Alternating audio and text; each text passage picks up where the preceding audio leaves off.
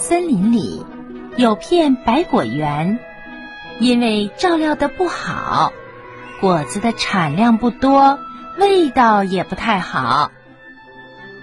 村长大象伯伯把大家叫到一起说：“从今年春天开始，每人负责照料一种果树，看谁的果树产量高，味道好。”要求照料苹果树的动物最多，因为苹果又香又甜又漂亮啊。可是却没有人愿意照料李子树，因为李子又小又丑，还有点苦。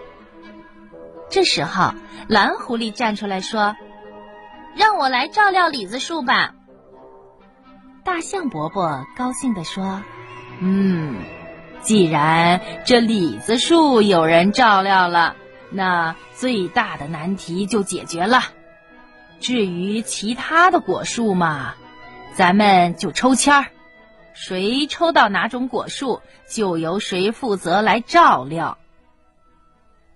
花花猪的运气最好，他抽到了苹果树，但是他并不开心，因为他怕苦怕累。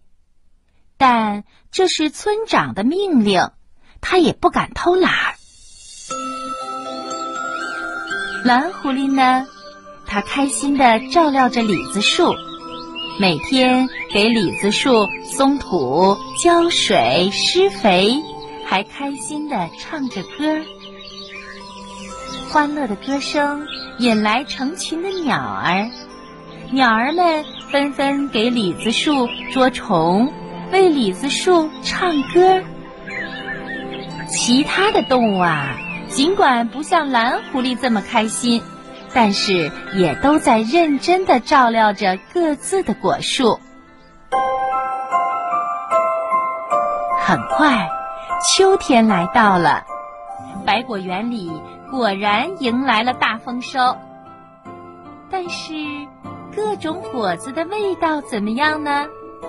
大家呀，分别品尝了苹果、柿子、梨子、枣子和李子等等。最后，大家一致都认为李子的味道不但好吃，而且吃过以后啊，还让人感到特别的开心。哎，这么神奇的果子，怎么会这样呢？知识丰富的山羊爷爷想了想，说：“嗯，蓝狐狸每天开心的照料李子树，那李子树自然也非常开心。李子果儿呢，当然就变得又香甜又让人感到开心啦。”大象伯伯也表扬蓝狐狸说：“嗯，蓝狐狸，你真棒。”开心的人才能种出开心果。听广播的小朋友，正晶姐姐认为，我们不管做什么事情，都应该既热情又开心，让自己成为周围朋友的开心果。你说好不好啊？